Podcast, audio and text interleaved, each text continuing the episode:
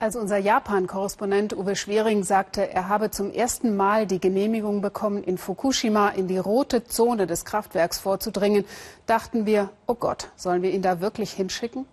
Am 11. März jährt sich die Reaktorkatastrophe zum fünften Mal und selbst uns, die wir so weit weg sind, flößt allein schon der Name Angst ein.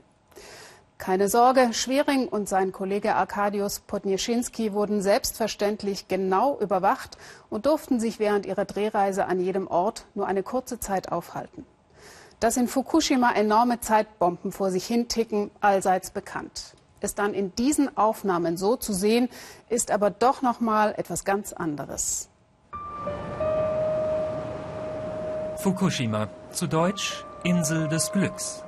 Ironie nahe am Irrsinn. So wie die Kunststoffästhetik der Katastrophe. Schön schrecklich. Die Hinterlassenschaft des nuklearen Ernstfalls.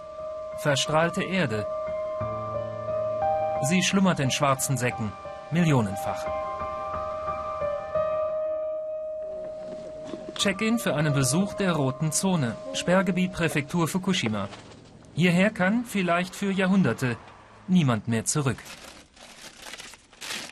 Die Stadt Vtaba erteilt Erlaubnis. Uns und dem polnischen Fotografen und Filmemacher Arek Podnieschinski, den das hier alles an Tschernobyl erinnert. Schon seit acht Jahren dokumentiere ich die Sperrzone von Tschernobyl. Es interessiert mich. Ich war persönlich betroffen damals. Nach dem Unfall wurde plötzlich der Schulunterricht unterbrochen und Lugol verteilt, so ein Jodmittel für die Schilddrüse. Kimi Yoshiga von der Stadtverwaltung begleitet uns und instruiert. Da ist die Strahlung zu hoch. Wir fahren durch die rote Zone. Nur die Straße ist gesäubert, wichtig für Dekontaminationsarbeiter und Nutzfahrzeuge. Links und rechts Tabu. Personal hier unterliegt Strahlungslimits. Shiga zeigt die Papiere vor. Namie, Tomioka, Okuma. Hier strahlt es über 50 Millisievert pro Jahr. Zutritt verboten. Erst darunter beginnt das Saubermachen. Vorsichtig.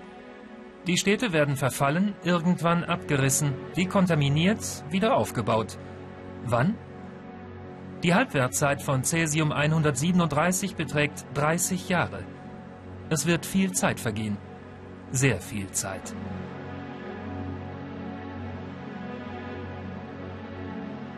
Auch Taba ist jetzt Geisterstadt. Die einst 7000 Einwohner, evakuiert, verstört, verzogen in 330 Städte ganz Japans. Oder sie leben in Notunterkünften, immer noch. Erst bebt die Erde, dann trifft der Tsunami das Kernkraftwerk, dann kommt die radioaktive Wolke. Die Zeit steht still in Ftaba. Das ist surreal, absolut gespenstisch, wie in einem richtigen Science-Fiction-Schocker. Nur dass das hier kein tödlicher Staub aus dem All angerichtet hat, sondern ganz irdischer, radioaktiver Fallout. Ein hausgemachter Horror also. Herr Schieger von der Stadtverwaltung sagt, er bekäme immer Kopfschmerzen in der Zone. Aber nicht die Strahlung sei schuld, sondern die Psyche. Der Mann musste sein Haus zurücklassen, so wie weitere über 100.000 Evakuierte. Das nimmt ihn mit. Es gibt so ein Gefühl von Heimat, das man erst verspürt, wenn man sie verloren hat. Ich empfinde Sehnsucht, aber auch Wut. Ich kann aber nicht sagen, dass ich mich betrogen fühle vom Staat oder von TEPCO. Ich habe ja selbst geglaubt an den Sicherheitsmythos der Atomkraft. TEPCO, Herrin der Atomruine von Fukushima Daiichi. 7000 Arbeiter kämpfen hier täglich gegen radioaktiven Zerfall, verstrahltes Wasser und gegen die Zeit. Nur Geld spielt keine Rolle. Das Monstrum am Meer verschlingt Milliarden und wehrt sich mit Tonnen geschmolzener Brennstäbe. Und niemand weiß, wo die strahlenden Klumpen liegen. Mit Glück im Sicherheitsbehälter, vielleicht aber schon im Grundwasser. Die Lage stabil, doch nicht unter Kontrolle. Selbst Roboter schaffen es nicht bis zum Kern der Sache, und so präsentiert der Mann, dessen Job niemand haben will, nach fünf Jahren eine ernüchternde Bilanz. Schwer zu sagen, wo wir stehen, aber mal angenommen, eine Bergbesteigung hat zehn Etappen, dann haben wir die erste gerade hinter uns. Atomkraft, Energie für eine leuchtend helle Zukunft. Noch bis Dezember 2015 prangt dieser Slogan über dem Ortseingang von Vtaba. Dann kommt er runter. Die Stadt lebt von und mit Betreiberfirma TEPCO, bis die sie auslöscht. Die Tokyo Electric Power Company sponsert auch die örtliche Schule. Außer TEPCO gibt es hier nichts. Abhängigkeit schafft Freunde. Bis zum 11. März 2011. Es ist der letzte Schultag. Die Kinder machen gerade sauber, als die Erde bebt und das Unheil beginnt. Das Werk stirbt und mit ihm die Stadt. Arek, der furchtlose Fotograf ohne Maske, kennt das schon aus seinem Langzeitprojekt. 30 Jahre Tschernobyl, 5 Jahre Fukushima. Arek hat jetzt zwei Sperrzonen.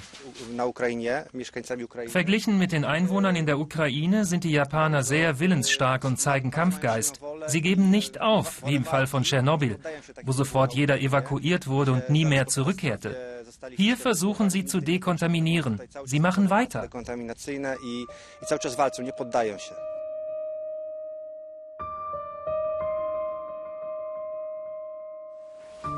Doch hier enden alle Versuche.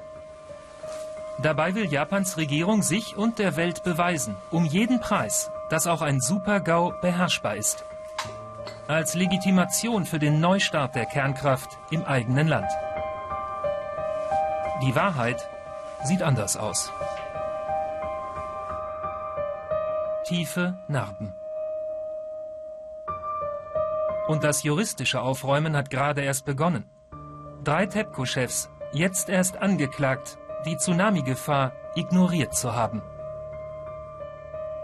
Absichtlich, fahrlässig, der Kosten wegen. Es ist schon bemerkenswert, dass wir uns dem Kraftwerk von dieser Seite nähern dürfen. Das hat es noch nicht gegeben. Was man aber nicht vergessen sollte, ist, dass nach Angaben von Greenpeace zum Beispiel täglich noch bis zu 100 Tonnen verstrahltes Wasser ins Meer fließen sollen. Und diese Ruine wird hier mindestens noch 30 oder 40 Jahre stehen bis zu ihrem Abriss. Manche Experten sagen auch bis zu 100 Jahren. 100 Jahre, 100 Millionen Säcke. So eine Prognose.